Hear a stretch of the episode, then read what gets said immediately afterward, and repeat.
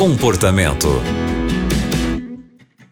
O comportamento está começando e é sempre bom ter a sua companhia com a gente. Eu sou Aline Carvalho e hoje no programa vamos conhecer a história de um ouvinte que está com alguns problemas com o filho. E quem vai nos ajudar é a Rosana Fonseca. A Rosana é conselheira. Rosana, a história é a seguinte: a escola me ligou perguntando por que meu filho não está comparecendo nas aulas online.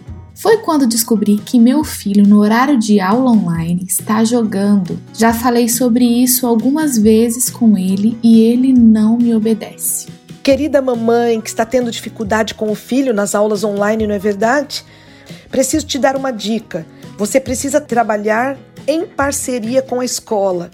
Eu, eu sempre tive muita amizade com a escola do meu filho quando eu morei em Curitiba e tudo que acontecia nós tínhamos como conversar.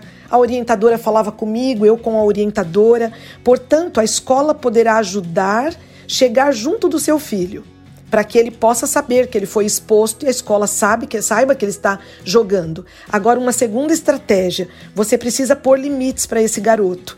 Não sei que horas ele joga e aonde, mas ele precisa de supervisão. Você não nos fala também quantos anos tem o seu filho, mas para você ter descoberto agora que ele está jogando durante a aula, talvez há muito tempo você não notou que ele já estava fazendo isso. Então, holofotes nesse menino, mãe. Supervisiona, coloque limites. Diga para ele que se ele não pode assistir às aulas, também não poderá jogar. Se for preciso, você vai até recolher o computador. Você não precisa ser com violência, mãe, com grito, com briga, com muito amor. Mas um limite verdadeiro poderá salvar a vida de um filho. Comunique à escola, embora a escola já saiba, para que os professores, a orientadora possam conversar com ele, chamar a atenção.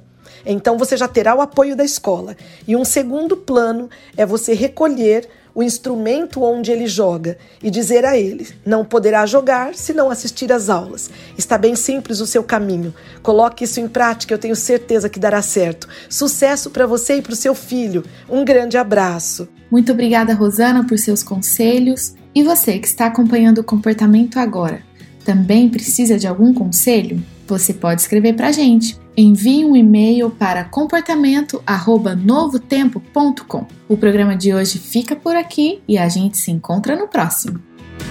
Você também encontra o comportamento em youtube.com/novotempo rádio.